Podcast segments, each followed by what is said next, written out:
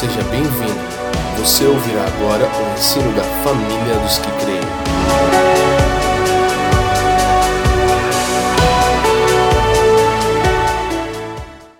Gênesis capítulo 2, verso 15.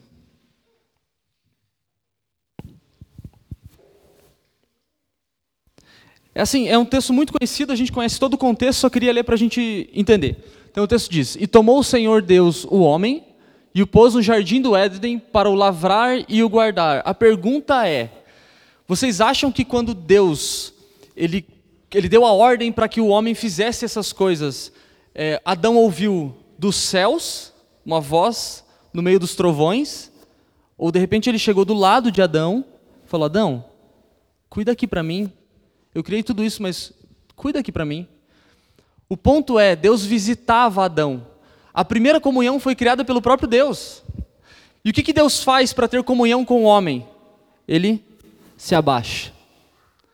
Então, esse é o primeiro ponto. Para você ter comunhão com alguém, você precisa se abaixar, você precisa é, é, se, se esmeirar, perseverar, você precisa é, correr atrás para que você. Se eu quiser ter comunhão com o Jean, não adianta eu chegar para o Jean e falar: Jean, você tem que chegar onde eu estou. Ou o Jean, de repente, quer ter comunhão comigo, ó, você precisa chegar onde eu estou. Não, é impossível. Primeira coisa, comunhão, se abaixar. É... Então a gente, tá, a gente vê que a comunhão então foi criada pelo próprio Deus. Deus escolhe, porque Deus poderia, irmãos, uma coisa que eu sempre costumo dizer, Deus poderia sim fazer tudo sem contar com a gente.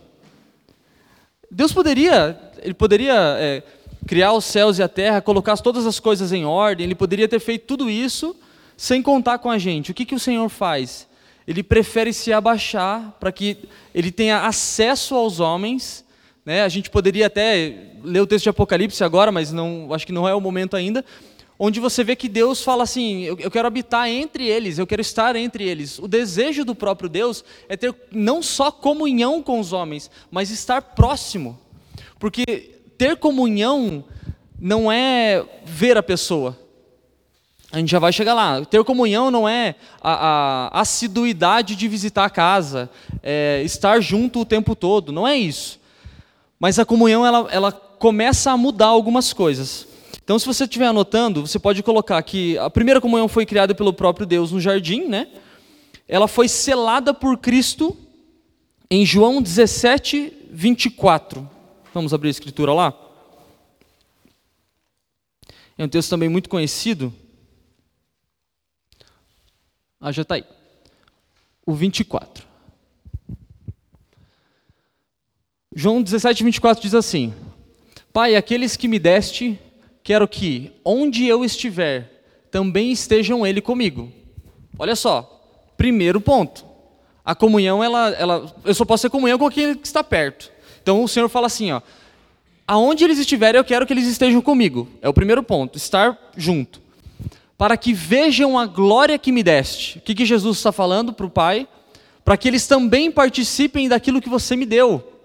Porque tu me has amado, me amou antes da criação do mundo. 25. Pai justo, o mundo não te conheceu, mas eu te conheci. E este conheceram que, você, que tu me enviaste a mim. Próximo. E eu lhes fiz conhecer o teu nome. Até aí. Olha o que acontece aqui. Jesus tem comunhão com o Pai. Então, Jesus está próximo do Pai. E aí, Jesus faz. É, pode deixar o texto. Jesus faz o Pai, é, faz o Pai ser conhecido aos homens.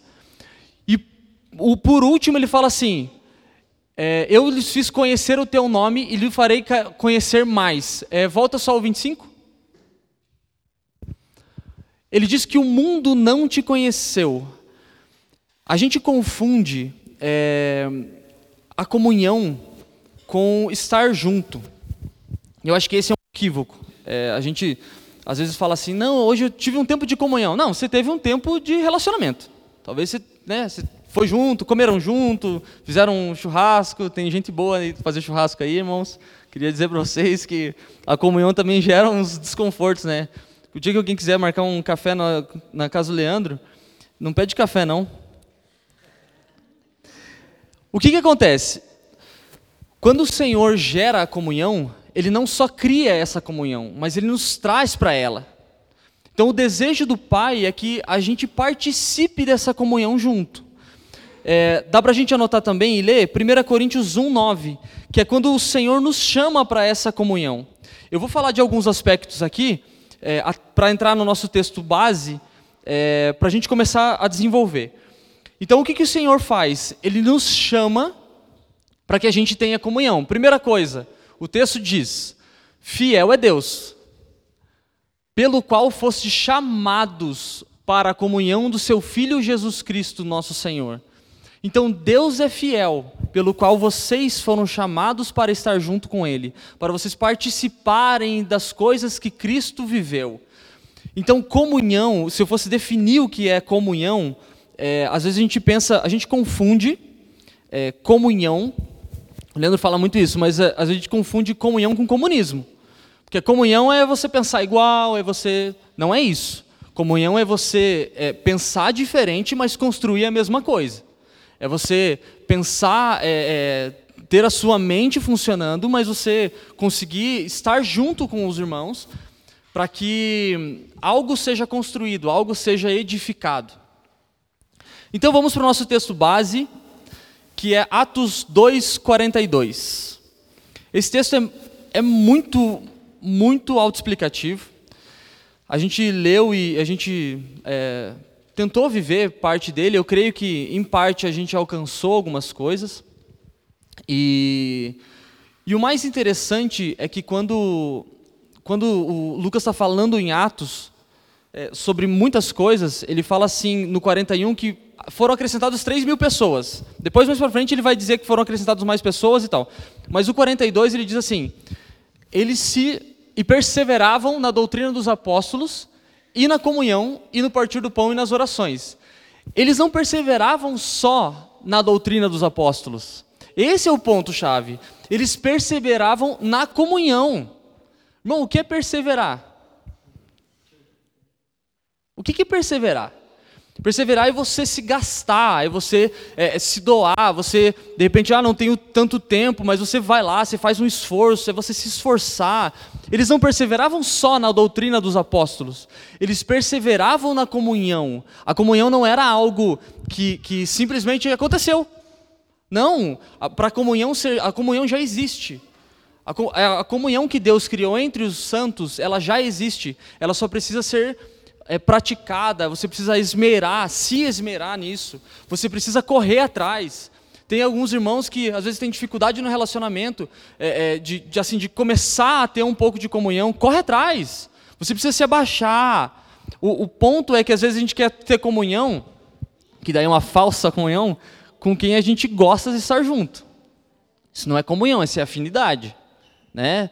Eu gosto de tocar com o Jean. Então a gente vai, vamos ter um tempo de comunhão, vamos ficar tocando. Não, mas daí é fácil. Daí é fácil. Daí eu tenho comunhão até com as trevas, porque daí eu gosto de jogar futebol e tenho comunhão com os irmãos no futebol. Não, não, não. Isso daí não é comunhão, isso é afinidade.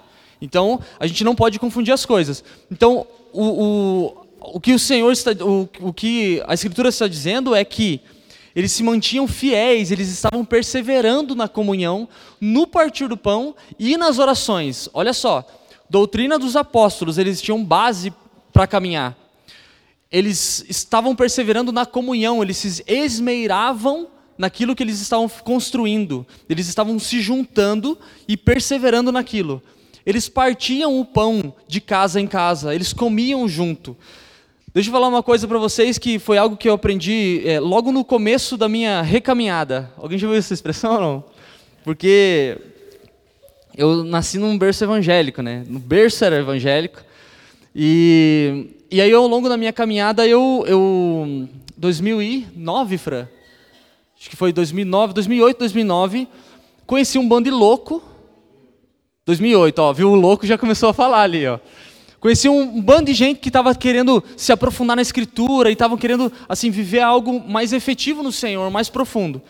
E eu caminhava com o meu pai é, numa denominação. Meu pai pertence até hoje lá, meu pai é pastor lá.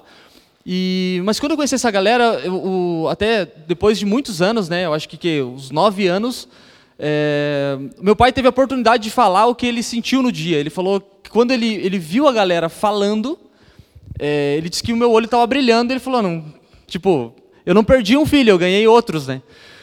Então, o que, que aconteceu? Quando eu, eu, eu comecei a chegar próximo dos irmãos, eu comecei a perceber que não era aquela vida rotineira. E aí, o, o partir do pão, a, a, gente começar a comer junto, me trazia no mesmo lugar é, da pessoa que estava do meu lado. Então, quando você senta à mesa, não existe maior e menor, porque isso não é uma empresa. Vocês já perceberam? Tem um, um conceito que, que é um conceito empresarial, quando você vai sentar para fazer uma entrevista com uma pessoa, uma das primeiras coisas que você precisa fazer é deixar a sua cadeira, se você é o entrevistador, mais alta do que da outra pessoa. Porque aí você já mostra que, né, opa, eu sou, eu, eu sou o chefe aqui e você, e a pessoa já fica meio assim, né? Já fica olhando. Mas isso não é o que acontece é, é, conosco. Quando a gente senta junto, quando a gente tem tempo junto, a gente está no mesmo lugar. Então não existe um maior e um menor. É isso que o Partido do Pão nos traz. Pensa uma coisa. A gente teve, é, durante toda a história é, da igreja de Atos, a gente tinha vários homens que estavam se dedicando à palavra, os caras estavam gastando toda a sua vida, gastando todo o seu tempo, gastando todo o seu recurso, eles estavam se gastando pelo Senhor e pelos irmãos. É, e eles sentavam na mesa com gente que tinha acabado, tipo essas 3 mil pessoas que tinham acabado de conhecer o Senhor. E eles sentavam na mesa e era a mesma coisa. Por quê? Porque o Senhor tinha acrescentado aqueles. Então, se o Senhor acrescentou aqueles, logo ele é igual a mim. Então não existe diferença. E nossa dificuldade é duas. A gente, a gente tem um, um, um pensamento bem extremista, né? O, ser humano ele é sempre extremista, para um lado ou para o outro. Então, assim, tem dois extremos. O primeiro é você sentar na mesa e, e ser, tentar ser o maior já. Não, vou sentar na casa do Felipe e vou ensinar para ele que o que ele está fazendo está errado e vou, né? Não falo com essas palavras, mas eu vou começar. Não, Felipe, acho que. E o outro extremo é: vou sentar na mesa do Felipe e vou ficar cabeça baixa. Porque, meu Deus, não tenho nada para ensinar para ele. Tenho zero. Eu vou falar para vocês que, que eu conheci o Felipe, não sei quantos anos atrás, 2012, mas ele usava boina e era muito engraçado. Você tinha que usar de novo a boina. Não dá mais, né? Agora é pai, já não dá, né? É, mas o Felipe, ele, quando eu conheci o Felipe, é, assim, com toda a pureza da expressão, mas Felipe era um menino, era um moleque. E aí eu, eu olho para ele hoje e falo, cara, quantos degraus o Felipe galgou e no Senhor, quanto ele se esmerou, quanto ele cresceu. E eu ficava pensando, às vezes entra nas crises, né? Meu Deus, esse pé me deixou para trás, cara. E agora, o que, que eu faço? Aí eu sentei na mesa com ele. E ele não sabe disso, mas quando eu sentei na mesa com ele, sabe o que ele falou? Uma das coisas que nunca mais esqueci, ele falou, cara, eu tenho muito para aprender com você. Você está casado há muito mais tempo que eu, você tem muito mais experiência de vida que eu, você é crente mais tempo que eu, Irmãos, vocês sabem quando vocês ouvem o Felipe falando, você fala, meu Deus, cara, tipo, esse cara comeu a Bíblia três vezes e tá dentro do organismo dele, da veia, ainda tá, né, o negócio, tipo, tá suando escritura. Mas, irmãos, é isso que a comunhão gera. É o cara que, que quer, o, aquele que quer ser o menor, aquele que serve. Então, ele, quando eu sentei na mesa, eu falei, nossa, a gente, sabe? Então, a, a comunhão é isso. Ela, ela, ela precisa ser praticada. Ela já existe ela precisa ser praticada. Você precisa, para você ter comunhão com, com alguém, você precisa ter a, a disposição de se abaixar, a disposição de, de deixar com que o outro, com que você seja suporte para que essa outra pessoa cresça. É, vamos continuar lendo o texto? 2,42, 43. Em cada alma havia temor. Esse é o outro ponto de comunhão. Você precisa ter temor e muitas maravilhas e sinais se faziam pelos apóstolos. 44. Todos os que criam estavam juntos e tinham tudo em comum. O que é ter tudo em comum? É ter o mesmo trabalho? É ganhar a mesma coisa? É ter o mesmo carro? É ter, não sei, usar o mesmo tênis, usar, não sei. Isso não é ter tudo em comum. O que eles tinham em comum? A mesma mente. Então não importava o que cada um deles fazia. Não importava se a gente tinha pescador ou se a gente tinha o cara que fazia tenda. Não importava o que eles estavam fazendo no dia a dia. A mente deles apontava para o mesmo lugar. Então hoje a gente consegue ver, é, é, até no, no, Brasil é mais fácil da gente ver isso. É, a gente vê uma, uma diversidade maior de pessoas, de raça, a gente consegue observar isso, né? A gente tem um negro de um lado, um cara que é, parece mais europeu, o que parece americano, daí a gente tem um baixo, um alto, um japonês, enfim, a gente tem muita, muita diversidade no Brasil. E se a diversidade já na, nas tribos, é, com certeza você, você herda isso do, dos seus ancestrais, você traz isso consigo. É, então, quando você traz isso, você começa a olhar assim: ah, meu avô era carpinteiro, meu pai era carpinteiro, eu virei carpinteiro. Isso hoje já não acontece tanto, mas antigamente era assim. Meu trisavô era serralheiro, meu bisavô era, meu avô era, meu pai era. Aí eu, né? Desculpa aí. Mas enfim, é, o que acontece é que a gente não vê mais isso, os filhos seguindo o, o, o exemplo dos pais. Só um parênteses, eu não é que não quis, tá? Eu até queria, mas é que meu pai recebeu um chamado do Senhor e ele virou pastor. Então ele fechou a, a firma lá. Mas eu gostaria de mexer com ferro, acho legal. O que, que acontece? É, quando a gente vem trabalhando é, é, a comunhão, a gente começa a perceber que a Jaque tem uma habilidade que o corpo precisa. O Jean tem uma habilidade que o corpo precisa. Porque, irmãos, na boa, não tem como todo mundo, é, uma pessoa fazer a função de todo mundo. Então a gente começa a ver isso, ver com que as pessoas, as pessoas começam a se achegar por baixo e servindo. Então, quando você serve, é, você começa a fortalecer a base, você começa a, a, trabalhar o fundamento. E aí, quando esse fundamento é sólido, as coisas começam a crescer. É, então, a comunhão não é relacionamento. Por que, que não é relacionamento? É, vamos lá, o 45? 44, 43? Eu acho que é o 43, espera aí. Você tem ele aí? É o 45, 45. Por que, que comunhão não é relacionamento? Esse texto explica que comunhão não é relacionamento. Porque quando você só está junto,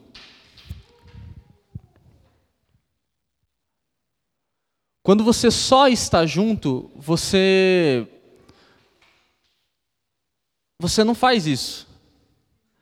Eles vendiam suas propriedades e fazenda e repartiam com todos, segundo cada um tinha necessidade. Isso só faz quem tem comunhão. Quem não tem comunhão não faz isso. Eu não vou repartir o que eu tenho com o Fabrício se eu não conheço o Fabrício. Se eu não sei se de repente eu não vou, de repente eu vendo uma casa de, de 200 mil, pego 100 e dou 100 para ele, se eu não sei como ele administra o dinheiro dele, porque de repente é o que ele está precisando, mas ele é um mau administrador. Então você só consegue conhecer as pessoas na comunhão. Então você não reparte o que você tem com quem você não tem comunhão. Então você não consegue. Isso é o exemplo de comunhão. Isso é um exemplo. E não estou dizendo que a gente precisa. Vamos, ah, vamos agora, porque daí tem os franciscanos, né? Que daí, não, vamos viver só. Não, olhando, você tem dois carros, então vende um, ou tem um carro, compra três, fusquinha e vamos embora, né? Bota um alicate e um pedaço de arame que os três vão funcionar um bom tempo. Porque alicate e arame arruma qualquer fusca. É, o 46 tem aí, Mai?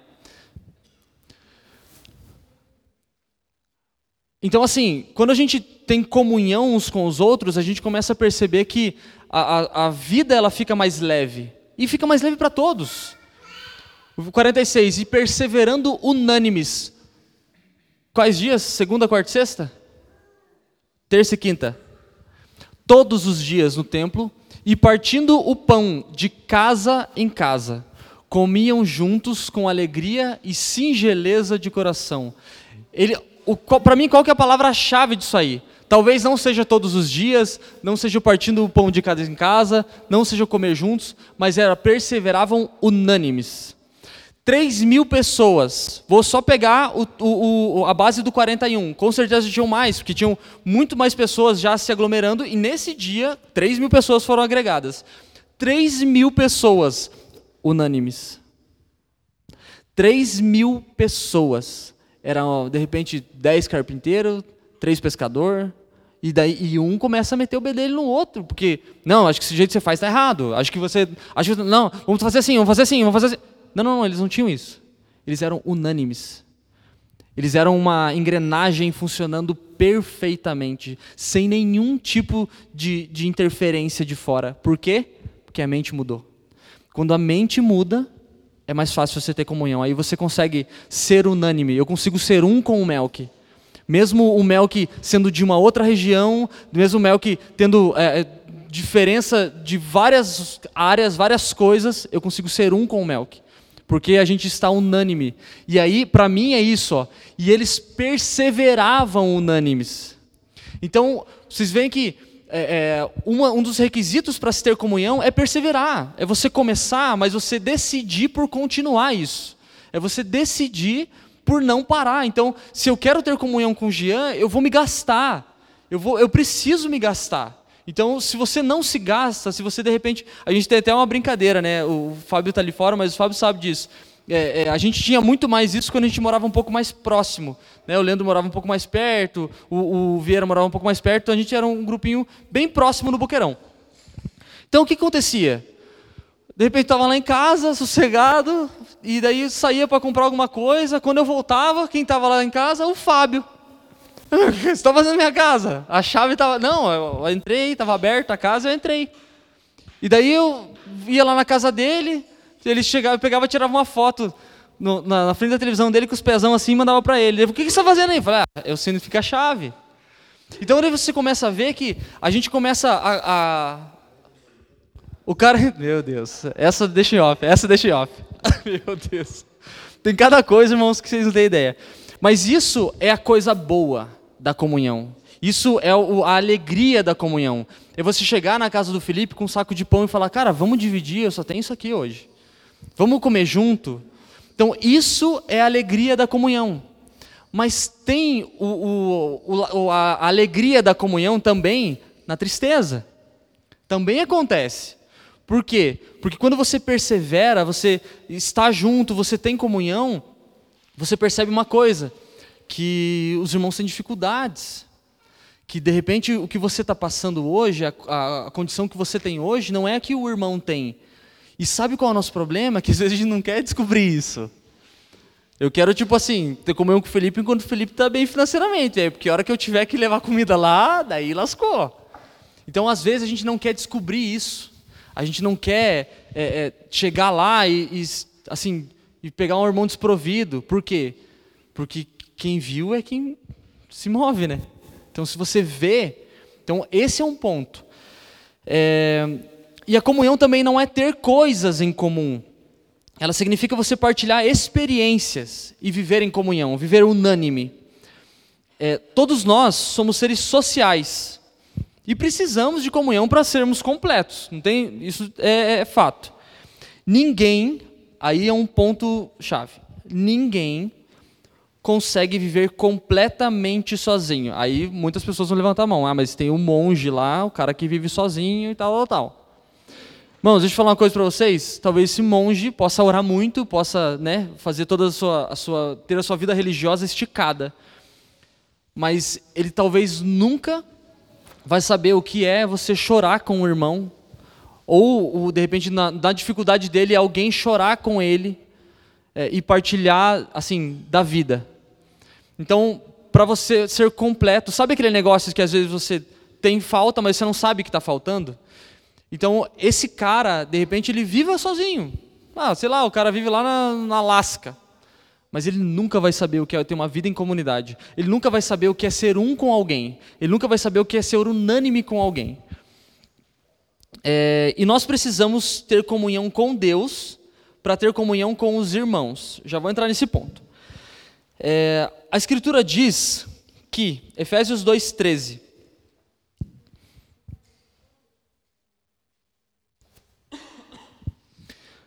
que Deus restaurou a comunhão com os homens e ele tomou a natureza dele, a, a natureza de Cristo, tornou, desculpa, tornou a natureza de Cristo acessível a qualquer pessoa. Diz assim, Efésios 2,13: Mas agora, em Cristo, Vós que antes estavam longe, já pelo sangue de Cristo chegaram perto. O que que Cristo, o que que Deus fez através de Cristo? Ele tornou acessível a comunhão em Cristo. O que que, o que que Deus fez? Ele restaurou a comunhão. Então a gente sabe que quando o, o homem foi, é, quando o homem peca, Logo, o homem é separado de Deus, porque Deus não tem comunhão com o pecado. Não é que Deus não tem comunhão com o homem, Deus não tem comunhão com o pecado. Então, se o homem está em pecado, logo, Deus não tem comunhão com o homem. Então, o que, que Cristo faz? Cristo vem, olha para os homens, para todos os homens, e fala: Eu preciso tirar o, o pecado daqui de vocês, eu preciso remir esse pecado. Então Cristo, a Escritura diz que é, é, ele, ele levou sobre si todas as nossas, to, todos os nossos pecados. Então ele leva, traz sobre ele, sofre nele todo o pecado, ele sepulta o pecado, ele vai até a Escritura diz que ele vai até o inferno, toma a chave da morte e do inferno para que selasse tudo.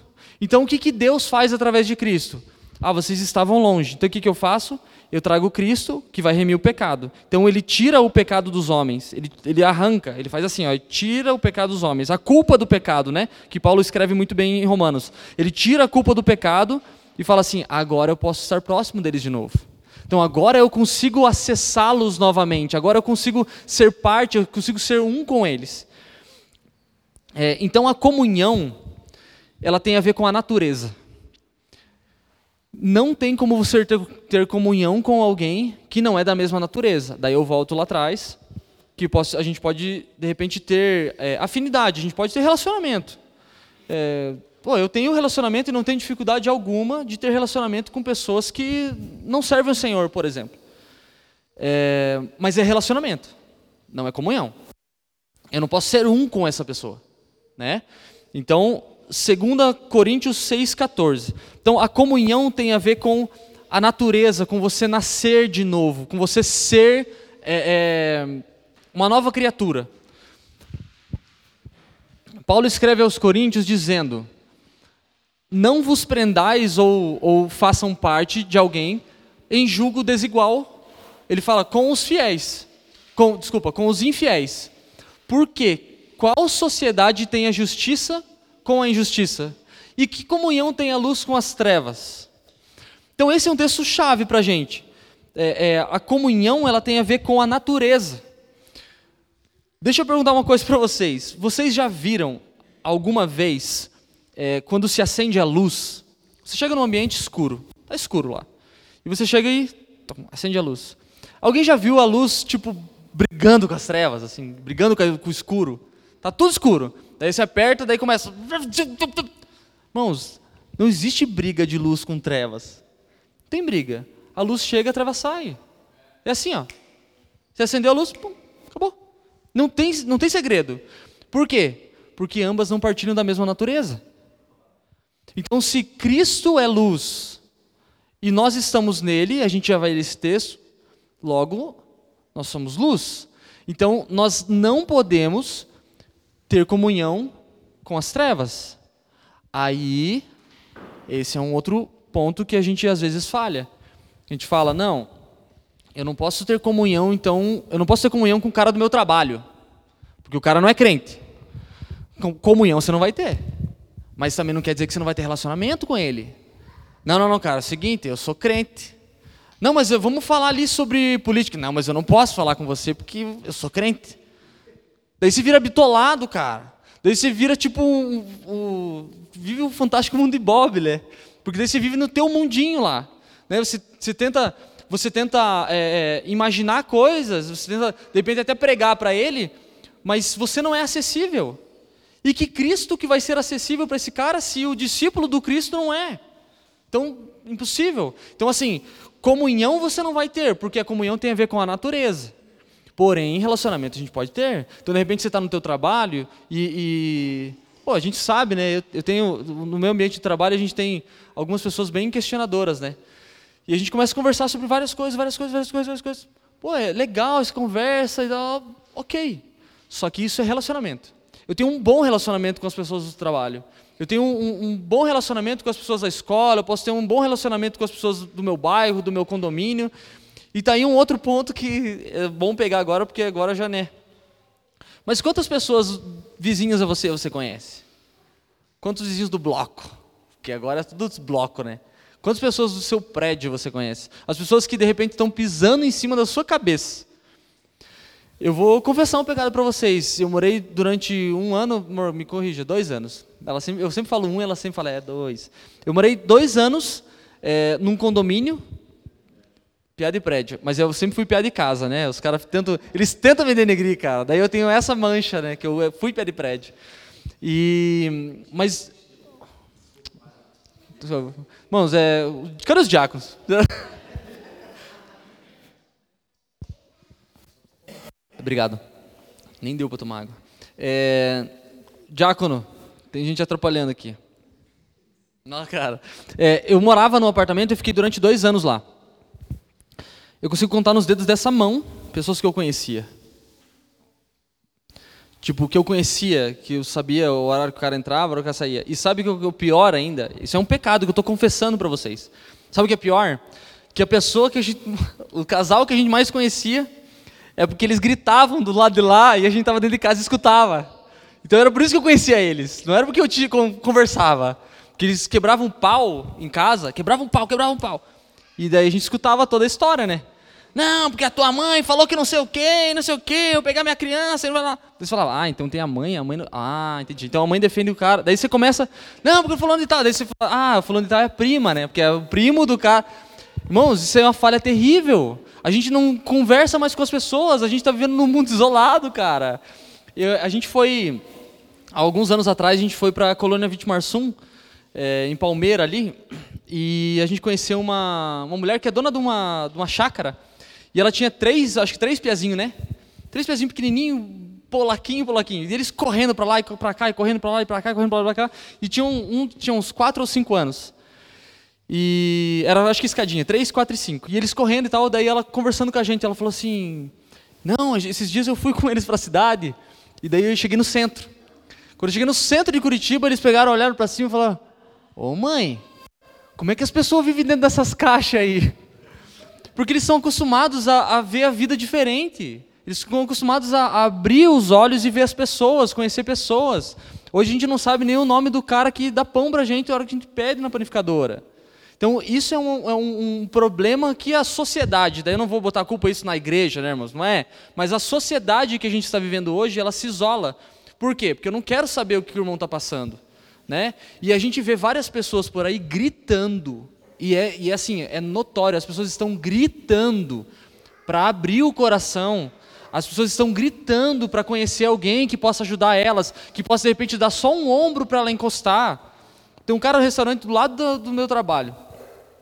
Toda vez que a gente vai lá, ele começa. Não, porque o cara aí da frente veio aí, não sei o quê, já meti um processo nele, 80 mil. Agora vou te esperar dia tal, tem uma audiência e que não sei o quê.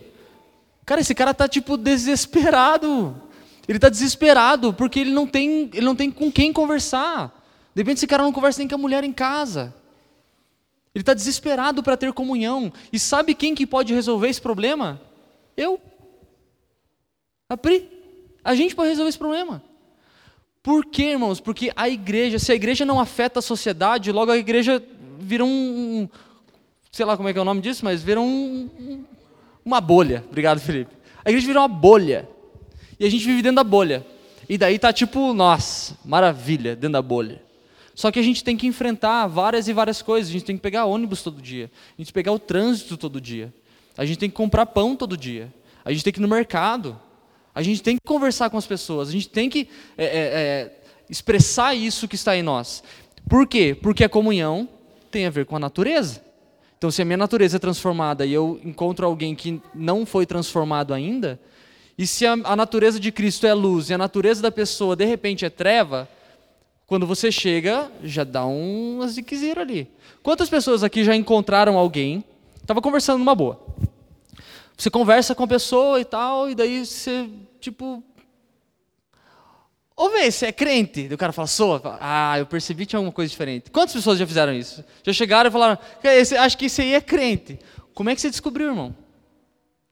Sabe por quê? Porque fica iluminado. O negócio fica assim, ó, você sabe que a pessoa é. Por quê? Porque a natureza, a sua natureza é a mesma natureza. É, é, você partilha da mesma natureza. Então, o que eu queria dizer é que a comunhão é, é quem nos leva a crescer saudável.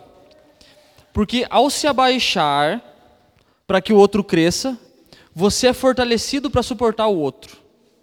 Ó, se eu me abaixo, se eu preciso ter comunhão com a Fran, e eu me abaixo para que a Fran é, é, seja fortalecida, para que ela alcance um pouco mais alto, quando eu me abaixo, ela sobe e eu começo a fazer força.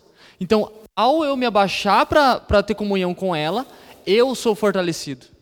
Porque aí eu começo a, a, a ter que fazer força para suportar ela, que de repente, não sei, em algum momento ela está débil na fé, ou, sabe, às vezes a pessoa está num dia ruim, né? Quantas vezes, cara, a gente encontra dias ruins. Teve um dia que eu não esqueço, a Fran, é, eu morava na, na, atrás da casa da, da sogra da Fran, da mãe do Leandro. E teve um dia que eu cheguei e estava tipo estressado, assim, ó, ao extremo. E a Fran chegou para fazer uma brincadeira. Lembra disso, Fran? Quem apanha nunca esquece, né? A Fran chegou para fazer uma brincadeira, daí ela fala, meu Deus. Eu falei assim, Fran, não brinca que hoje eu não estou para brincadeira. E entrei. Não, e que que eu, depois eu fui lá e falei, Fran, me perdoa. Ela falou, não, não, não, já conheço você. Eu sei que você não estava brava comigo, você só estava tipo estressadaço. Por quê, irmãos? Porque se você não conhece a pessoa, de repente nesse momento a Fran chega e fala, não, não, não, dá mais uma, eu já, blá. Porque eu sou assim, explosivo. Então a gente precisa se conhecer para poder entender é, é, qual que é o mecanismo que a pessoa usa no ambiente quando ela é coagida, qual o mecanismo que a pessoa usa quando ela está bem? Qual o mecanismo que ela usa quando ela está mal? Porque tem gente que quando fica bem aparece. Tem gente que quando fica mal você não sabe nem onde está. Às vezes está em casa, mas você, nossa, sumiu. Né? A gente teve, durante esses anos, a gente teve, teve vários, várias experiências de pessoas que a gente começou a conhecer a pessoa. Então, de repente, a Jaque estava ali, a Jaque estava uma sumida. Ficava três reuniões sem vir. Você já, ih, já, a Jaque está mal, cara. Por quê? Porque a gente sabia, a gente conhece que a Jaque, tipo, quando ela fica mal, ela não vem, ela isola. E eu posso dizer uma coisa para vocês: não existe nada melhor quando você está mal do que estar juntos, irmãos. Cara, isso é um antídoto, assim, ó, celestial. Não, é sério, é sério. É um, um antídoto, assim, ó. É, parece que o negócio. Você fala, nossa, cara, encontrei descanso. Puxa, como eu posso descansar agora? Como eu posso partilhar a minha vida, falar, cara, eu estou passando um dia ruim, cara. E daí você começa já a confessar teus pecados, daí você sai e fala, nossa, eu não precisava de repente resolver hum, o problema todo, mas eu precisava só de alguém para desabafar. Só de alguém para contar, assim. Sabe, tem aquele dia que você só quer vomitar. Daí você chega, resolveu o problema já. E daí tem um irmão que te suporta. Tem um irmão que, tipo, Daí você fala, não, só desabafei, só vomitei. Beleza, cara? Beleza, tá melhor? Tô melhor. Fechou. E daí você. É, é. E aí você só, tipo, sabe aquele negócio? Tem, tem às vezes irmão que a gente costuma dizer que, não, isso aí entrou por aqui, saiu por aqui. Mas tem hora que tem irmão que só precisa fazer isso. O cara chega e. Daí você fala, beleza, terminou? Terminei. Beleza, cara, desabafou? Desabafei. Então, glória a Deus. Vai para sua casa em paz. Porque o cara tá pesado. Esse cara tá pesadaço demais. E daí se, se você não não cuida, se você não, não abre o seu, assim, abre o seu ouvido só, irmão. Tem irmão que só precisa de um ombro. Tem irmão que só precisa de um abraço. Quantas pessoas a gente já viu que você abraçou e a pessoa caiu em choro? Quantas pessoas você só abraçou? Não fez nada demais. E de repente você nem queria abraçar, né? Você às vezes queria largar, você largava, a pessoa te dava mais uma apertada, não respirava mais. Pô, e é isso que as pessoas precisam. Então, a, a comunhão, ela muda a sua natureza. Então, quando Cristo nos transformou, nos, quando Deus nos trouxe para perto de Cristo, quando Ele nos aproximou de Cristo e nos aproximou uns dos outros, Ele mudou a nossa natureza. Então agora nós não, som, nós não somos mais do reino das trevas. Agora nós estamos na luz. É, e eu tenho uma notícia boa, que a comunhão pode mudar você. Aleluia, Léo. Aleluia, Cedral. A comunhão pode mudar você. Não sou eu, é você. Por quê? Porque quando eu, eu, eu falando daqui para lá, a gente precisa entender que se eu quero ter a minha natureza transformada, se eu quero ter comunhão, então eu preciso fazer o quê? Trabalhar de dentro para fora. E a gente vê muitas pessoas às vezes postando, ah, o dia de comunhão. Ó, vou dar um exemplo. Ontem a gente, os irmãos estavam lá em casa, a gente comeu uma pizza. Não teve comunhão, a gente teve um tempo na mesa comendo e conversando. Comunhão, a, a, isso faz parte de você é, é, criar, né? Você exercitar a comunhão. Mas não é comunhão mesmo. Comunhão é no dia a dia. Comunhão é quando o bicho aperta ali, ó, a situação aperta, ou de repente você. Porque tem irmãos que às vezes assim. Tem também os dois lados, né? Tem irmão que às vezes só tá mal. O cara só tá mal. Daí o cara chega, Fran, Fui mandado embora, Fran. E sabe o que é pior? Meti a mão na cara do cara lá e vai ser justa causa. Não vou receber nem seguro-desemprego.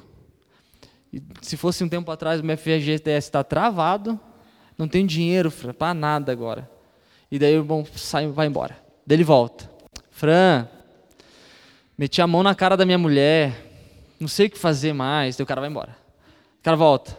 Ô Fran, então, Passei aquele restinho de margarina no pão, acabou. Daí o cara vai embora. Daí o cara volta. Cara, o cara só fica massacrando. O cara, tipo, só fica, tipo, pá. E eu entendo, pô, todo mundo passa momentos ruins. Mas a gente precisa ter um pouco de, né? Daí o cara recebe uma promoção no emprego. Fran, nossa, no emprego tá bom. Não, mas que. Não, tá legal. Tipo, legal. Daí o cara não, sabe, não tem alegria de compartilhar eh, as coisas boas. Mas Jean, cara, minha luz venceu. E não tem luz? E daí, o que, que eu faço? O que, que eu faço, Jean? Não tenho luz na minha casa. R$ 87,63 de luz. 87, Jean. E 63. E o cara só fica cantando as coisas para assim, para tentar é, é, é, se dar bem, sabe? Tentar melhorar as coisas e não, não resolve. Mas aí quando o cara, é, é, de repente, compra um carro novo, o cara não, não partilha com os irmãos. Ele não se alegra junto. Mas não, as tristezas dele tem que contar, né? Porque o discipulador precisa saber, né? Que a situação tá ruim. Mas boa não. Mas boa não, tem irmão que é só bomba. É, daí tá bom, daí some. Daí o irmão, olha só, daí tem um irmão que faz assim, ó. O irmão comprou o carro. Comprou o carro e o carro veio com o tanque cheio. Daí o irmão vai para a praia. E daí você que ficou ali ouvindo só as bomba, bomba, bomba, ninguém pensou em chamar, ô, oh, vamos lá, né? Dá uma salgada aí, dá uma preteada nessas pernas brancas aí, né? Não tem jeito. Então, irmãos, a comunhão nos leva a isso, a partilhar tanto as tristezas quanto as alegrias. É, 1 João 1, 6 e 7. É, quer fazer aqui, horas? 15? Tá. Só ler esse, daí eu acho que já dá para fazer. 1 João 1, do 6 ao 7. Se dissermos que temos comunhão com Ele e andarmos em trevas, mentimos e não praticamos a verdade. Por quê? É, pode voltar no texto. Porque se você tem comunhão com a luz e anda nas trevas, algo errado não está certo. Não, porque se você fala, eu tenho comunhão com, com o Senhor, e Ele é luz, mas eu ando em treva, eu minto e não pratico a verdade. Sete. Mas se andarmos na luz, como Ele na luz está. Sempre que eu leio esse texto, já lembro da Heloísa, né? Que marcou, Heloísa Rosa. Temos comunhão uns com os outros. Olha que sacada que João teve. Se eu ando na luz como Cristo está na luz, então eu tenho comunhão com quem? Uns com os outros. Ele não está dizendo se. O, o, o seis ele diz: é, é, nós estamos na luz, precisamos estar na luz como ele está na luz, porque senão a gente mente. Mas no 7 ele está dizendo: se eu estou na luz, como Cristo está na luz, logo eu tenho comunhão uns com os outros. Por quê? Porque a nossa natureza mudou. A chave virou. Ok? Irmãos, então é, eu acho que ficou claro, né, sobre essa questão que a comunhão pode nos mudar. É, e o interessante é que a comunhão, quando a gente fala de comunhão, a comunhão do Senhor, né, e aí entre os irmãos, ela não gera, ela não gera atrito, não tem atrito. Ou você está na luz ou você está nas trevas. Então, não, não existe um atrito. Até eu, já veio aqui comentar algo que eu achei bem coerente. Ele falou que quando o Senhor nos transporta para esse reino de luz, nos faz andar na luz, é, logo já você você já não. Quando você chega em alguma coisa, chega em algum lugar que está escuro, você já não precisa fazer mais nada. Você só iluminou, você só chegou e o Senhor chegou junto. Então, é, é, esse é um, um dos pontos. Quando você está na luz, como Ele está na luz, você é luz. Né? A, a Escritura diz que nós somos a luz do mundo. Então, é, o ponto é, quando a gente estava falando sobre a questão dos prédios e tal, é, não se pega uma luz e se coloca debaixo de uma mesa ou escondida. Então a luz ela foi feita para iluminar, para mostrar os lugares onde de repente tem é, escuridão. É, você, quando você chega, esse lugar já é exposto, né? Ele automaticamente é exposto. É, então a, a, luz não entra em disputa com as trevas, né? É, vamos ler o texto de Levítico 7. do 28 ao 34. Levítico 7, do 28 ao 34.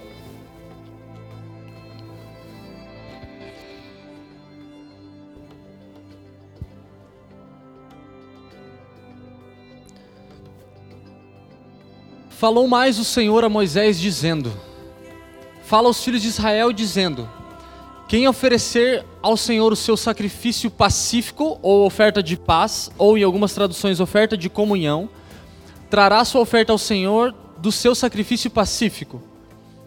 As suas próprias mãos trarão as ofertas queimadas do Senhor, a gordura do peito, com o peito trará para movê-lo por oferta movida perante o Senhor. E o sacerdote a queimará a gordura sobre o altar, porém o peito será de Arão e de seus filhos também a espada à direita darei ao sacerdote por oferta alçada por vossos sacrifícios pacíficos ou ofertas de comunhão. Aquele dos filhos de Arão que oferecer o sangue do sacrifício pacífico e a gordura, esse trará, terá a espada à direita por sua porção. Porque o peito movido e a espada alçada tomei dos filhos de Israel, dos seus sacrifícios pacíficos, e os dei a Arão, sacerdote, e a seus filhos, por estatuto perpétuo aos filhos de Israel. É, em Levítico 7, a gente vai encontrar cinco é, ofertas do sacerdócio levítico. Então são holocausto, a oferta de holocausto, a oferta de cereais ou de manjares, a oferta de paz ou sacrifício pacífico ou oferta de comunhão, é, a, oferta, a oferta por o sacrifício por pecados de ignorância e por pecados ocultos. Então são cinco ofertas que cinco sacrifícios que a gente encontra no livro de Levíticos. Existia um sacrifício é, que era o sacrifício de comunhão, ou a oferta de paz, ou o sacrifício pacífico. É, e esse era o único sacrifício, essa é a única oferta, em que quem oferecia comia junto. Então, a oferta de paz ou, ou o sacrifício de comunhão era o único sacrifício onde, quando você oferece o sacrifício ao sacerdote, você come junto com o sacerdote da oferta que você ofereceu ao Senhor, como se o próprio Deus fosse o anfitrião da mesa. Então, essa oferta, que é uma oferta de paz, é, ela podia ser partilhada, compartilhada com o sacerdote e com os outros ofertantes. Então, quando eu chegava para oferecer a minha oferta, então é, é, se queimava a carne e tal, tal, tal, mas é, nenhuma das outras ofertas, nenhum dos outros sacrifícios eu participava. Mas a oferta de paz, ou a oferta de comunhão, eu ofereço e parte dela eu também participo. E eu participo não só com os outros ofertantes, mas também com o sacerdote. Então, o que que essa para que que essa oferta essa oferta aponta? É, Efésios 2:14. Essa oferta vai nos apontar para aquele que é a nossa paz. Por isso a oferta pacífica. 2,14 de Efésios diz: Porque Ele é a nossa paz, o qual de ambos os povos fez um, e derrubando a parede de separação que estava no meio. Esse texto está falando sobre judeus e gentios, mas nós podemos encaixar ele também é, so, com, com, isso, com uma oferta de paz, que Cristo é a nossa paz, e ele derruba qualquer separação que exista entre nós. Como que ele derruba essa separação?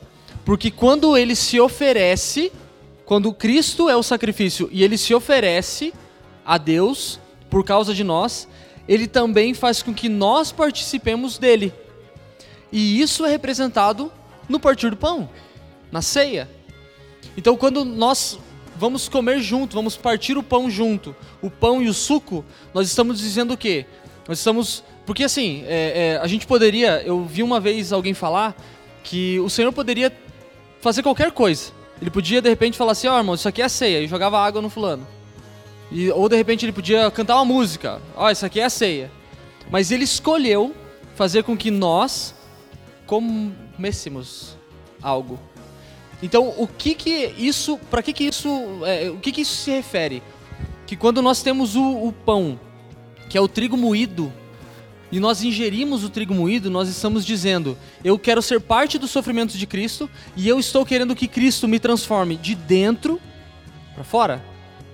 E quando nós partimos o suco, é, é, tomamos o suco também, que é das uvas pisadas, nós também estamos dizendo: Senhor, me muda de dentro para fora.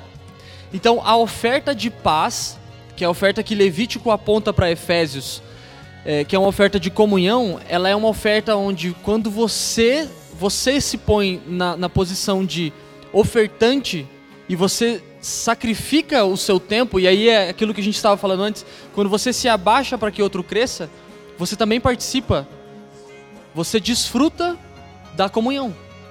Então a comunhão ela não é uma mão, é uma via de mão única, ela é uma via de mão dupla, porque ao mesmo tempo que eu estou partilhando de repente a tristeza do Leandro, é, é, o Leandro vem compartilhar algo triste para mim, de repente aconteceu alguma coisa, quando eu estou junto com ele, eu também participo disso. E, e isso só faz com que a nossa ligadura aumente. Isso só faz com que a nossa comunhão aumente a ponto de nada mais nos separar. Tem vários irmãos que, que a gente podia citar é, que, cara, eu não consigo viver sem. A gente não consegue, assim, você fala, não, não dá mais, ó, vi coraçõezinhos lá. Não são de vocês que estou falando. Não, tô brincando. É, porque assim, porque o Senhor nos juntou tão bem, a coisa, assim, tipo, ligou de verdade, que você olha e fala, nossa, sinto falta do cara. Nossa, como é que e isso não tem a ver com relacionamento. Porque tem irmãos que a comunhão foi gerada tão forte que faz anos que eu não vejo, mas a, comunhão está ali. Sabe é, quando você senta com alguém e faz, sei lá, 5, 10 anos que você não vê essa pessoa. E quando você senta com a pessoa, parece que você só continuou a conversa. Você não precisa fazer aquele, todo aquele negócio, nossa, que saudade. Não é tipo, não é tipo o parente que vai comer na sua casa que você não tem comunhão. Né? Não é o cara que de repente você convidou para o seu casamento e nunca mais viu. Não é esse. É aquela pessoa que você faz anos que não vê e quando você vê, assim, só continuou. A conversa segue dali, sabe? Então isso foi uma comunhão gerada pelo Senhor. É, então a comunhão ela não é, ela não é um final. Todas as vezes que, que você tem comunhão com alguém, a gente tem às vezes um, um, um problema, né, entre nós que é um problema bom, que é algo legal, mas é, a gente às vezes não quer perder aqueles que nós temos comunhão. A gente não quer que essas pessoas saiam do nosso, do nosso, nosso círculo, né? De, de, de repente de amizades ou de comunhão mesmo. E a gente nunca quer que essas pessoas saiam. Mas a comunhão ela não é paternalista. A comunhão ela envia. É, Colossenses 1:20. Não, desculpa. Gálatas 2:9. Gálatas 2:9. Olha só. É, esse é também é, o contexto é bem conhecido. E conhecendo Tiago, Pedro e João, que eram considerados como as colunas, a graça que me havia dado, deram-nos as destras em comunhão comigo e com Barnabé, para que nós fôssemos aos gentios. Quando, quando os discípulos começaram a, a questionar algumas coisas, e, ele, e, chegou Paulo e Barnabé, e eles começaram a conversar, e, e eles viram que existia uma necessidade de que Paulo e Barnabé fossem separados, que eles fossem enviados. Os irmãos não falaram assim: não, não, não, não, não, não, não, cara. A gente vai sentir muita falta de vocês. Não, não vão, não vão. Não, não, não, não, irmão. A comunhão não é isso. A comunhão não é a natureza de Cristo. Não é você se, se fazer parte da natureza, você fazer parte de luz. Então, assim, uma coisa que, que a gente tem que é, é, pensar um pouquinho é por que, que a Escritura às vezes nos leva a pensar em coisas naturais. Quer ver um exemplo? Olha para essa sala. Olha aqui, ó, para o teto. Temos várias luzes aqui. Várias, várias, várias, várias. Pensa agora em todas essas luzes, todas, só num canto da sala. O que, que ia acontecer? Aquele canto ia ficar escuro. Por quê? Porque a luz está concentrada. Então, quando você tem comunhão com alguém e é chegada a hora, é, o que, que, o Senhor começa a fazer? Ele começa, ah, esse, esse aqui está incendiado, esse aqui está brilhando. Então, irmãos, Deus abençoe. Eu vou brilhar em outro canto. Eu preciso, o Senhor me chamou para ir às ações, o Senhor me chamou para ir na cidade do lado, o Senhor me chamou para ir para o estado do lado. E aí você é enviado. Mas o que, que acontece com, com, com esse envio? Esse envio foi gerado através de uma comunhão. Então quando você sai, você sai com a bagagem que você recebeu. E isso, é, eu acho que é a maior. A, é como se fosse o final da comunhão local. Né? Porque a comunhão continua, mas a, a comunhão local que é aquele negócio de você é, não, não partir mais o pão junto, não estar mais assim, encostar, né? Encostar na pessoa mesmo. Eu acho que esse é o final, é o, o, o não o final triste, é o, o correto. É quando você vê que o irmão foi porque ele estava com uma bagagem e ele já não é mais uma luz é, junto. Ele precisa brilhar em outro lugar. Então, quando esse irmão vai, que é o, no caso de Paulo e Barnabé, ele vai por causa de uma necessidade. Então é como se nós tivéssemos todas as luzes num canto e tivéssemos um canto escuro e sai Paulo e Barnabé e vão iluminar esse canto escuro. Então esse é o papel da, da igreja. O papel da igreja em comunhão é sermos fortalecidos, nós nos enchermos do Senhor, sermos fortalecidos, mas não para terminar aqui. Não, não é isso, não, não é esse o fim, mas é para tocarmos outras pessoas. E quando a gente fala em missões, é, é, muito legal de falar em missões, né? Mas as pessoas já pensam, não sei se ainda pensam, né, Melk, mas há alguns anos atrás pensava na África, né? Se pensava, nossa, missões África. Não, eu quero ir para a África, eu quero ir para é, Médicos Sem Fronteiras, né? Aquele negócio bem é, romantizado. Mas eu quero contar uma coisa para vocês. A gente teve, eu e a Pri, a gente teve na Alemanha um, um bom tempo atrás, e esse país queima no nosso coração. Mas eu vou falar para vocês que daí, lógico, né? Puxar a sardinha um pouco pro nosso lado. Mas, cara, eu não, eu não, eu não consigo imaginar na África. Não porque eles não tenham necessidades, mas é que o povo europeu, o, o, as, os cidadãos europeus, para mim, né, para minha mente humana, parece que eles precisam mais do Senhor do que o povo da África. Porque se você vai para a África, é, ou vai para o sertão do Nordeste, ou você vai para algum lugar onde existe uma necessidade física, natural, é muito mais fácil você é, abrir uma porta. E aí a gente entra num ponto aqui, porque, porque assim, quando você vai até esses lugares, é muito rápido de você, de você assim ganhar, cair na graça do povo, né? Como Atos diz que os cristãos caíram na graça do povo. Nossa, os caras começaram a fazer uma revolução e o negócio. Ah, eles caíram na graça do povo. Mas quando você vai para um país, é, como é os Estados Unidos, país do primeiro mundo, Japão, que você chega lá e fala assim: ei, para você, né, ter o Senhor, cara, você morre, o sacrifício de Cristo, tal, ele morreu por você, para que a sua vida não fosse desse jeito. Daí o cara fala: desse jeito como? Que eu tô bem, cara? Eu tenho tudo? Eu tenho um emprego bom, tenho um carro bom, meu país não me arrebenta nos impostos, eu tenho uma família linda, eu, eu não preciso de nada. Então, esse, para mim, essa é a dificuldade é, quando você sai de um lugar sem bagagem, que é o que aconteceu aqui. Paulo e Barnabé, é, usando um termo bem do Boquera mesmo, né? Paulo e Barnabé tinham a manha com os gentios. Eles tinham a manha, eles sabiam como comunicar com os gentios. Eles não tinham aquele negócio de, ah, é o, a, a mitzvah, as mitvot, não, não tinha isso aí. Eles sabiam comunicar com eles. Porque os judeus estavam criando uma classe muito distinta dos gentios. Então Paulo e Barnabé, né, eles chegaram e falaram, cara, agora precisamos falar com eles, porque o Senhor salvou eles. O Senhor é, é, resgatou eles. Mas eles se, se sentem inferiores, eles se sentem é, marginalizados pelos judeus. Então o que a gente precisa fazer? Vamos até eles. Então essa comunhão que a gente fala, ela não é paternalista ela é a comunhão que envia. É uma comunhão que empurra você para que você cresça. É uma comunhão que suporta você até o momento que você vai e você tem uma bagagem lá, lá atrás e você é enviado para que você toque outras pessoas e, e, sirva em comunhão com elas também. É, então, embora a gente separe é, essa comunhão, é, a, a gente separe a comunhão de comunhão dos homens, né, a comunhão com os santos e a comunhão com Deus, Deus não vê assim. É, vamos ler de novo. João 17. 17, 9. Então, olha só. É, Deus vê uma coisa só. Então, quando, Deus, quando a gente fala sobre comunhão com os santos ou comunhão com Deus, Deus vê uma coisa só. Por quê? Porque ele fala, Jesus quando vai orar, ele ora assim: Pai, eu quero que você, que eu, eu, eu oro para que eles sejam um como eu sou com você.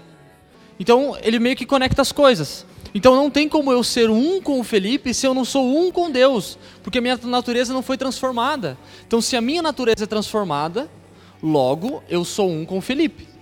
Então as coisas ficam mais claras. Então João 17, 9 diz: Eu rogo por eles, não rogo pelo mundo, mas por aqueles que me deste, porque são teus. O que, que Jesus está falando? Eu estou orando por eles, é, mas eu não estou orando pelo mundo. Olha que perigo. Jesus diz: eu não, eu não estou orando pelo mundo agora, eu estou orando por eles, porque você me deu esses, e eles são teus. Então nós pertencemos a Cristo, nós pertencemos a Deus. E se nós pertencemos a Deus, pertencemos uns aos outros. Então, logo, o que eu tenho não é mais meu, mas está à disposição de todos. Porque a gente pode entrar também num outro extremo de assim, não, essa roupa é minha, porque né, nós somos um em Cristo. Não, irmãos, está à disposição do outro.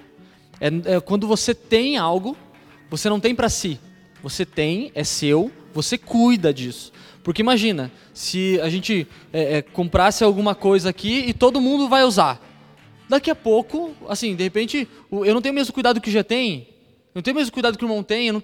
então as coisas vão. Então, assim, eu tenho as minhas coisas, essas coisas são minhas, mas elas estão à disposição de todos. Por quê? Porque se eu sou um com Deus e Deus é um com Cristo, e Cristo nos, e Cristo, é, que Deus através de Cristo nos fez um, então nós pertencemos a Ele. É, 17:10 E todas as minhas coisas são tuas, e as tuas coisas são minhas. Caímos na arapuca, porque se eu tenho algo, esse algo é coletivo, ele está à disposição de todos. E nisso sou glorificado. Então tudo o que nós temos está à disposição do outro. E 17:11. E ele diz: "E eu já não estou mais no mundo, mas, mas eles estão no mundo, Aí ele fala sobre uma coisa, aqui é um ponto importante, que é aquilo que a gente estava falando antes. Nós somos luz, mas estamos no mundo. Se a nossa natureza foi transformada, a nossa natureza não pode deixar ser influenciada pelo mundo. mas nós devemos ser uma sociedade que influencia. Vocês sabiam que a, a, a igreja não está fora? É, parece um absurdo isso, mas a igreja não saiu da sociedade. Gente vai ter que continuar vivendo, a gente vai ter que continuar andando, a gente vai ter que continuar eh, andando na calçada ruim, a gente vai continuar passando nos buracos, a gente vai ter que continuar trabalhando, a gente vai continuar fazendo todas essas coisas. A igreja não sai da sociedade. Por quê? Porque o Senhor mesmo falou: ó, eu já não estou mais no mundo. Né? O Senhor está, já está orando em João 17, já, tipo, ó, Senhor, eu vou deixar, orando por eles. Mas eles estão, e eu vou para ti. Pai Santo, guarda em teu nome aqueles que me deste, para que sejam um, assim como nós. Você consegue imaginar que a gente, nós, podemos ser um, estar unânimes, como Cristo está com Deus? Aí, cara, para mim isso é assim, eu não consigo nem expressar. Eu ser um com Alves, como Cristo é com Deus. Duas expressões diferentes, duas formas diferentes, duas cabeças pensando diferente, mas nós somos um. E aí, como nós temos a mesma mente, nós construímos a mesma coisa. Então nós nos tornamos uma coisa só. É... Deixa eu só olhar aqui. Então, como, como construir uma coisa só, é, tendo a, sem ter a mesma mente? Não tem como. Como é que você vai construir algo com alguém se você não pensa, não pensa, não tem a mesma, a mesma, você não está olhando para o mesmo lugar que essa pessoa? É, vamos abrir um texto, Esdras 4.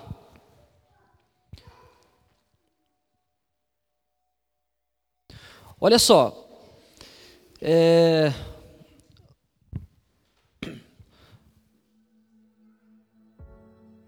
Judá e Benjamim estavam construindo um templo para o Senhor, tá? Duas tribos, Judá e Benjamim. E quando o, os inimigos de Judá e Benjamim ouviram isso, um, um dos é, os, se aproximaram de Zorobabel, os cabeças, os chefes de Zorobabel chegaram lá e falaram: "Cara, deixa a gente construir com vocês." É, não, tá aí, né? Ó, ouvindo pois os adversários de Judá e Benjamim que os tornaram do cativeiro edificar o templo é, e edificavam o templo do Senhor Deus de Israel.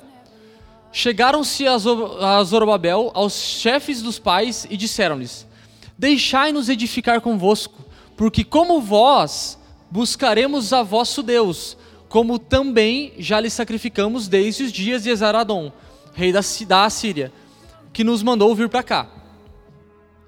Porém, Zorobabel e Jesua e os outros chefes dos pais de Israel lhes disseram: Não convém que vós e nós edifiquemos a casa do nosso Deus, mas nós, sozinhos, sós, a edificaremos ao Senhor Deus de Israel, como nos ordenou o rei Ciro, rei da Pérsia. Todavia, o povo da terra debilitava as mãos do povo de Judá e os inquietava e inquietava-vos eh, inquietava no edificar. E alugaram contra eles os conselheiros para frustrarem seu plano todos os dias de Ciro, rei da Pérsia, até o reinado de Dario, rei da Pérsia. 6. E sob o reinado de Assuero, no princípio de seu reinado, escreveram uma acusação contra os habitantes de Judá e Jerusalém. Eles escreveram. É... Deixa eu só olhar o texto para a gente seguir aqui. Quer ver? É... 3. Volta no 3 lá. Acho que passou. É, esse é o ponto. Porém, Zorobabel e Jesua e os outros chefes dos pais de Israel lhes disseram: Não convém que vós e nós edifiquemos a casa do nosso Deus. Mas nós, sós, a sós, a edificaremos ao Senhor, Deus de Israel, como nos ordenou o rei Ciro, rei da Pérsia. O que, que estava acontecendo aqui? É, eles estavam construindo um templo para o Senhor. E os inimigos de Israel chegaram e falaram: Cara, deixa a gente construir junto. Deixa a gente fazer junto. Eles falaram: Não, não, não, não Olha o que diz na minha tradução: diz assim. No entanto, Zorobabel, Jesua e o restante dos cabeças dos clãs paternos de Israel responderam-lhes: Vocês e nós, nada temos em comum para que se unam a nós na construção de uma casa para o nosso Deus. Vocês e nós tem nada em comum. A gente não está junto para que a gente faça uma coisa junto. Então, para que você construa algo junto, você precisa ser um. E o que, aconteceu depois? Depois que eles falaram isso, eles ficavam inquietando. Oh, deixa a gente, oh, deixa a gente fazer, deixa a gente fazer. Nós não somos um. Eu não posso construir algo com vocês. Nós não podemos construir algo com vocês porque nós não somos um. Nós não estamos unânimes. E o texto segue, e aí eles escreveram uma, uma carta é, para o rei, e daí, o, sabe, sabe aquele, aquele cara que fala, não, deixa eu fazer, deixa eu fazer, fazer. Ah, não vai deixar fazer? Então tá bom, daí escreve uma carta para o rei. Olha, eles não estão deixando escrever, não estão deixando de construir junto. E fica ali, oh, deixa eu fazer, deixa eu fazer. Não, vocês não são um, vocês não estão conosco. Vocês não têm nada em comum conosco. O que, que vocês querem fazer? Ah, só quer ajudar na construção? Bom, é impossível construir algo com alguém que não tem a mesma mente. Você não consegue construir você até pode tentar. Você até pode tentar. Mas no meio do processo você vai descobrir que é mais fácil você tentar é, é, discipular de repente essa pessoa para que ela mude a mente dela, para que a mente dela se torne a mente de Cristo, do que você colocar essa pessoa para trabalhar junto com você e se frustrar depois. Então, assim, o processo começa dentro. Então, não, assim, a gente às vezes tem uma mania, né? É, nos meus anos de, de, de, igreja local, de igreja tradicional, é, eu vi uma coisa que eu achava muito legal e depois eu falei, não sei se é tão legal e hoje eu não sei o que eu penso. Mas é que assim, as pessoas chegavam, chegavam os visitantes. Daí chegava o Fabrício lá. Chegou o visitante na igreja. Tá, lá, lá. Daí o Fabrício chegou de novo. Daí o que eu fazia? Vou pegar o Fabrício. Fabrício, você não quer é, ser o cara da porta ali? E já dava um trabalho pro cara. E daí o Fabrício começava a vir ali. E ele ficava ali recebendo as galera na porta, ele se sentia útil. Isso é ótimo. Isso é muito bom. Mas sabe o que acontecia? O Fabrício começava a falar: Cara, eu só estou fazendo isso. Eu só estou trabalhando. E daí eu falava: oh, Posso ir fazer. Não, não, não, Fabrício, você é o cara da porta agora. Você não queria. E aí o que acontecia? O Fabrício construía junto, ele estava construindo algo junto, mas não tinha a mesma mente. Porque ele não foi transicionado. A mente dele não transicionou para entender o porquê que ele estava fazendo aquilo. Então, esse é o nosso ponto. Às vezes a gente faz muita coisa sem entender o porquê estamos fazendo. É... Então, irmãos, a gente tem que entender uma coisa. É, vamos abrir um texto Daí eu já volto aqui. É, Gênesis 11. Acho que todos conhecem essa, essa passagem de Gênesis 11. Quando falar sobre. Tá cortando, será que é pilha? É, Gênesis 11, quando os homens começam a construir uma torre, e o desejo deles era que essa torre chegasse até os céus, até o cume. Eles queriam tocar a Deus através do esforço deles. Eles estavam construindo algo, e o perigo, eles estavam com a mesma mente esses homens estavam unânimes e estavam construindo uma torre para chegar até os céus. E era toda a terra de uma língua e de uma mesma fala. Pera, primeiro ponto. Eles falavam a mesma coisa. Eles conseguiam se comunicar entre eles. Dois. E aconteceu que partindo eles do Oriente acharam um vale na terra de Sinar e habitaram ali. Já estavam juntos. E disseram uns aos outros: Eia, façamos tijolos e queimamos-los bem, e foi-lhes o tijolo por pedra e o betume por cal. E disseram: Eia, edifiquemos nós uma cidade e uma torre, cujo cume toque nos céus, e façamos um nome, para que não sejamos espalhados sobre a face de toda a terra. Olha a comunhão errada. É aquela comunhão que você quer construir as coisas no seu mundo. Você quer que, sabe a galinha que deixa os pintinhos embaixo da asa? É isso. Isso é uma comunhão paternalista, é uma comunhão que não envia, não cria para que a pessoa desenvolva. Então, a, a, ideia é que a comunhão gere filhos, esses filhos cresçam, e quando esses filhos cheguem à maturidade, como é numa casa, como é um, um filho de uma família normal, o pai ensina essa criança até um certo ponto, e quando chega esse homem ou essa mulher a uma estatura de maturidade, ele fala: agora é hora de se casar, velho. Tipo, vaza. Sabe uma coisa que, que eu costumo dizer? é que em toda casa precisa ter um cabeça. Né? Então, existe o homem que é o cabeça da casa, o homem, o chefe de casa.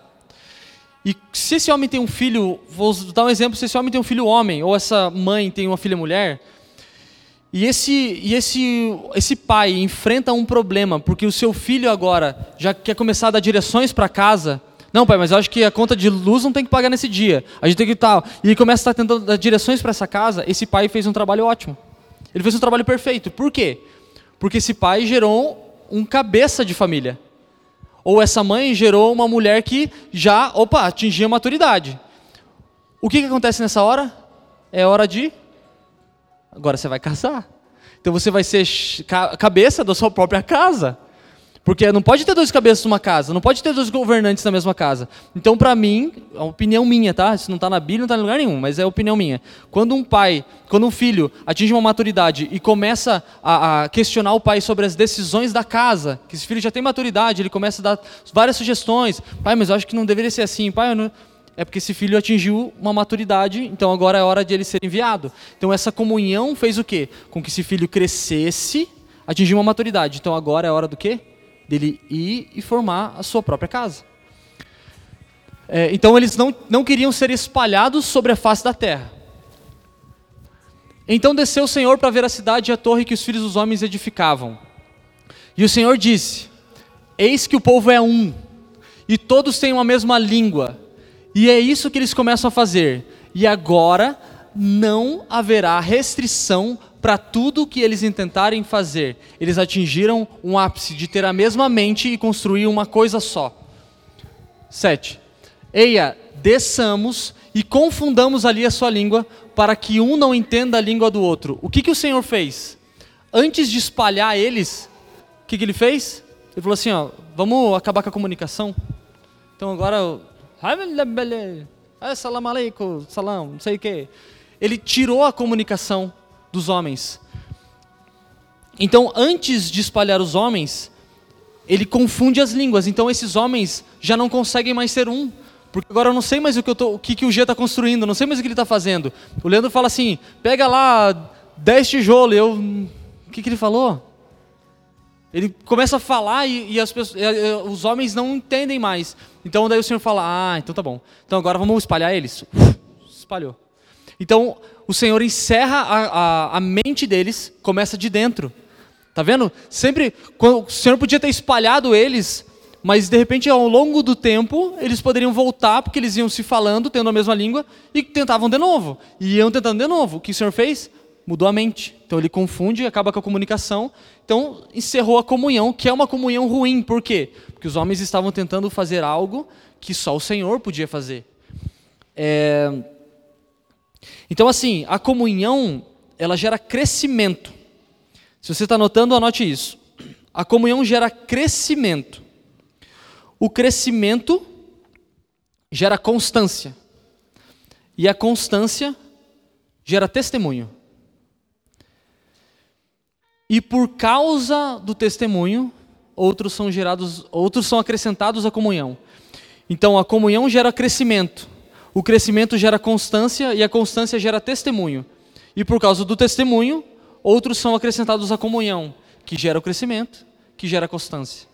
Então aí a gente vê a comunhão fazendo com que a, a vida da igreja flua. É, Para encerrar, irmãos, eu queria só é, comentar algo aqui, vai ser algo muito breve, mas foi algo que a gente, a gente viveu durante alguns anos. É, Provérbios 27, 17.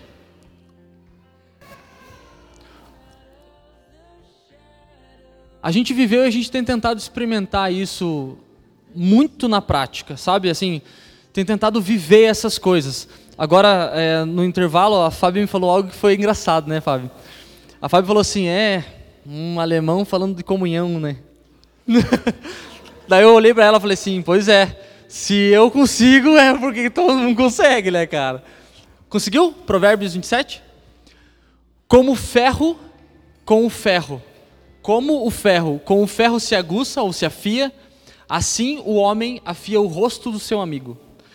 Como o ferro afia o ferro, assim um irmão afia o outro. É isso, irmãos.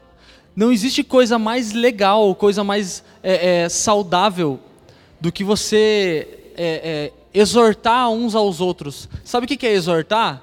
Não é xingar. Não é dar no meio. A gente tem que. Ah, não, você quer não dar no meio. Não, não. Exortar é fazer o quê? É chamar para perto. Traz junto. E assume você também a, a falha do irmão. É, eu lembro de várias e várias e várias situações que a gente passou junto. O pessoal que caminha há mais tempo junto. Que foram situações assim que de alegria, muitas de alegria, mas muitas também de tristeza, cara. A gente passou muito momento ruim, a gente passou muito momento difícil, sabe? É, a gente passou momentos onde é, os irmãos não tinham, assim, coisas para comer em casa. A gente tinha irmãos que precisavam levar o filho no, no, na escola e não tinham dinheiro da passagem, sabe? A gente passou momentos muito, muito difíceis. Mas o que nos fez ser fortalecidos foi essa comunhão é, eu lembro do dia que a Fran ainda estava grávida e ela trabalhava na, na empresa do, seu, do, pai dela e os, os, entrou. Foram três, Fran? Três ladrões, dois. Entraram dois caras armados lá e a Fran grávida, cara. Ela estava grávida do bem e, e, a Fran teve que sair de lá. Ela, ela escalou a janela do segundo andar e tal, e foi terrível a situação. Eu tenho certeza que ela, é, ela e o Leandro se sentiram guardados pela igreja, pelos irmãos. A gente, no, no assim, é, no começo do ano, eu e minha esposa, a gente perdeu um neném, cara. E a única coisa que eu lembrei na hora, eu falei, cara, eu preciso ir na casa do Felipe da Ju. Eu fui lá na casa deles e falei, cara, não, não, não sei o que fazer, só me deixa ficar aí. Sabe, tipo, eu fui lá na casa deles, a gente conversando, e sabe o que foi mais legal? Porque estava me doendo tanto, me rasgando tanto, e eu olhava para a cara da Helena. Eu falava: O Senhor é bom. Em todo o tempo o Senhor é bom. Isso me fortaleceu, assim, fez com que a gente pudesse criar mais afeto, sabe? A gente, a gente pode é, ver vida na vida. O Felipe e a Ju não falaram nada, eles, sabe? Eles, tipo, não falaram, cara, não, veja aqui a Bíblia. Não, não, não, não. Eles falaram, ah, vem aí comer junto. Tipo, vamos comer junto. Então, a vida em comunhão é isso. É partilhar a alegria, é partilhar a tristeza. É você saber o que o irmão passa. Eu desafio você a, a, a perguntar, a começar a perguntar. Eu sei que é um, é um risco grande que se corre, né? Mas perguntar se de repente o irmão não está passando uma necessidade, uma dificuldade na vida. De repente, assim, isso já aconteceu comigo várias vezes, de Pessoas que não são nem do meu, meu muito do meu convívio, largam uma coisa que de repente falam, nossa, cara, isso resolve um problema no meu trabalho. A pessoa de, de repente dá uma direção e fala, ah, nossa, é isso. Então eu te desafio é, por esses dias a procurar irmãos e, e, e começa pelo básico, irmão. Começa pelo básico. Sabe quando a criança vê? Isso é engraçado nas crianças, né? Porque a criança às vezes vê lá um, três, quatro brincando e ela chega, daí ela fica assim, né? Devagarzinho, ela vai chegando. Esses dias lá perto de casa tinha uma cama elástica no meio da rua. Daí eu falei pra Pri, falei, olha aquela menina lá. Daí tinha uma menina brincando na cama elástica, a menininha assim, ó. E ela fazia assim, desse jeitinho. E chegando perto, chegando perto. Sabe por quê? Porque ela sabe que a hora que ela se aproximar, as crianças vão falar assim: sobe aí! E é isso, irmãos. A gente precisa se aproximar um dos outros. Sabe para quê? Para que o irmão fale assim: ei, vamos junto. Vamos junto. E aí tem um outro ponto: que se o irmão não quiser, é você que cresceu, cara. Se o irmão não, não quiser se esforçar, se esforça você. Vai atrás. A gente tem mania de falar: não, mas é que o irmão não quis ter comunhão. Mas você tentou? Ah, eu tentei. E às vezes você tenta mesmo. Mas você que cresceu. Porque o não faz a gente crescer. A gente não está acostumado a ouvir não. A gente gosta de sim, e sim, e sim. Mas o não. Ah, tá. Vai nessa, vai assim, vai atrás dos irmãos, corre atrás. O não você já tem, né? Não tem aquele ditado que diz: não, não você já tem. Procura um irmão, né? Vai, senta na casa dele, vê se ele precisa de alguma coisa. De repente tem várias coisas que você pode ajudar ele. E às vezes é com um negócio tão simples, irmãos. Ontem eu salvei a vida do Arthur da Maitê dando uma resistência para eles que explodiu a hora que eles ligaram. Não resolve, às vezes não resolve, mas tipo assim, pô, a gente tentou, né? Vamos tentar junto. Ela mandou mensagem meia-noite, ela explodiu. Falei, ah, fazer o quê? Mas você tentou, você foi junto. Tipo, pô, várias e várias vezes, irmãos. Às vezes você olha pro cara, já esse tempo chegou para mim e falou, cara, fez assim, ó, toma, pega meu tênis aí, vê se serve. Falei, meu, Tipo, eu não estava nem precisando, sabe? Não era nem uma necessidade, mas se sente amado, se sente acolhido pelo corpo de Cristo. Você se sente é, parte de Cristo. Porque se Cristo sofre, nós sofremos juntos. Mas imagina quando Cristo é glorificado, você também é junto. Você partilha da alegria junto. Amém? Obrigado por nos ouvir. Para mais informações, visite famíliadosquecreem.com.